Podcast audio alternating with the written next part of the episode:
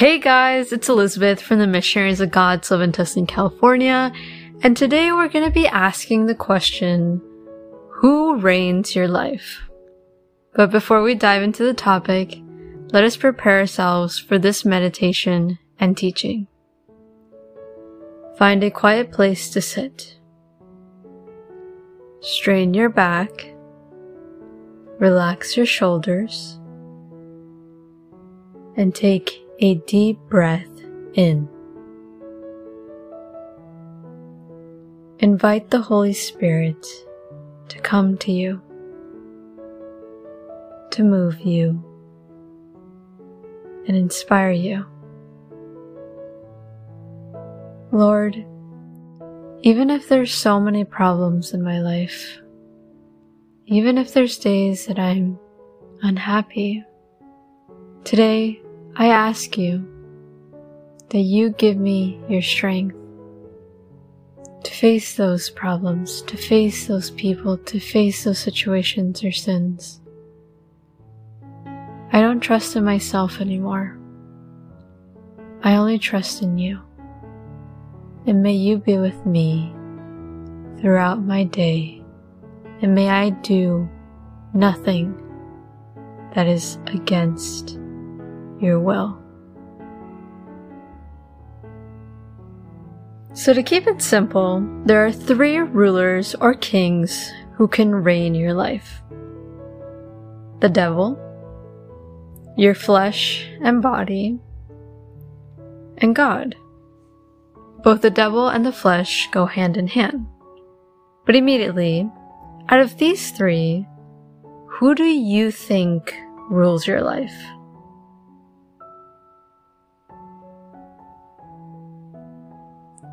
Regardless of your answer, we're going to dive into the three. So, how do I know that the devil is ruling my life? A hint is that people are constantly participating in all kinds of sins and they enjoy it. They don't really have a true relationship with God and they don't really care about God. Yeah, they might go to church and maybe pray here and there, but really they give God the bare minimum. And this is possible because the devil lets people go to church and make it seem like they're good people on the outside. But in the inside, they really aren't. Or these people try or they try to justify their actions and sins knowing deep down that they're wrong. But many of the times, those who are chained to the devil don't even know it. 2 Corinthians 11:14 reads, and some context is that St. Paul was speaking about false prophets, and he wrote the following. And no wonder for Satan himself masquerades as an angel of light. People who are under the devil's power don't even know that they're participating in his work. They think that they're okay and that their sin is okay. Why? Because there's hardly any light or goodness in their world. They're surrounded by so much filth and sin that they think that nothing's wrong with them. But also because the devil disguises itself as literally an angel.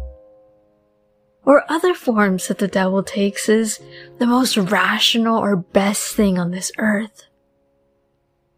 The devil knows our weaknesses and it presents itself as such a beautiful thing and even pure.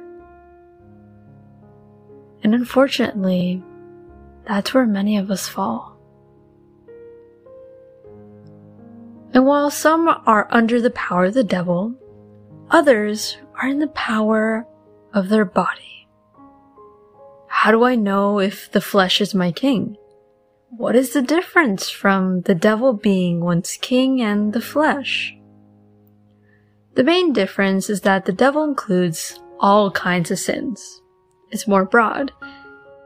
And yes, it does include the sins of the flesh. Meanwhile, those who are under the reign of the flesh only include those bodily sins. But what are those sins? Galatians 5 verses 19 through 21 informs us the acts of the flesh are obvious. Sexual immorality and debauchery, idolatry and witchcraft, hatred, discord, jealousy, fits of rage, selfish ambition, dissensions, factions and envy, drunkenness, orgies, and the like. I warn you, as I did before, that those who live like this will not inherit the kingdom of God. To continue adding some examples are they can be pride, people constantly eating a lot, and even laziness. So we know that the flesh rules in us when we only care about our wants, desires, and needs. And that is the center of our life. And just like how the Bible verse says, we know that if we're so self centered in pleasures and wants and desires, we won't be able to enter the kingdom of God. Because that's not what God wants. In reality, God really asks for the complete opposite. And as others choose to follow the flesh or the devil, true Christians actually select God as their king. And honestly, this is the most wonderful king that anyone could have. And one knows that God is their king when God is the center of their lives. They prioritize their relationship with God. They value it as a beautiful gift. They maintain it by praying for 30 minutes or more. They attend to church, classes, and even serve.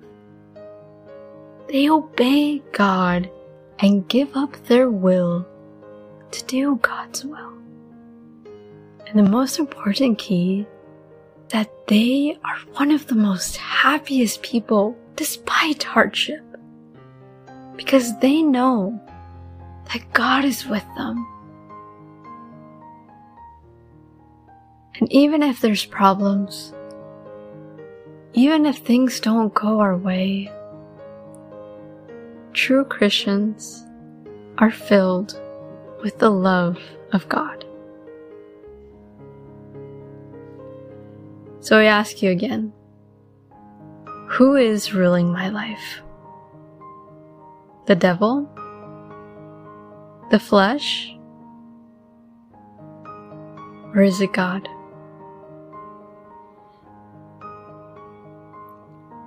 Tell God, Speak to me, O Lord, for your servant is listening.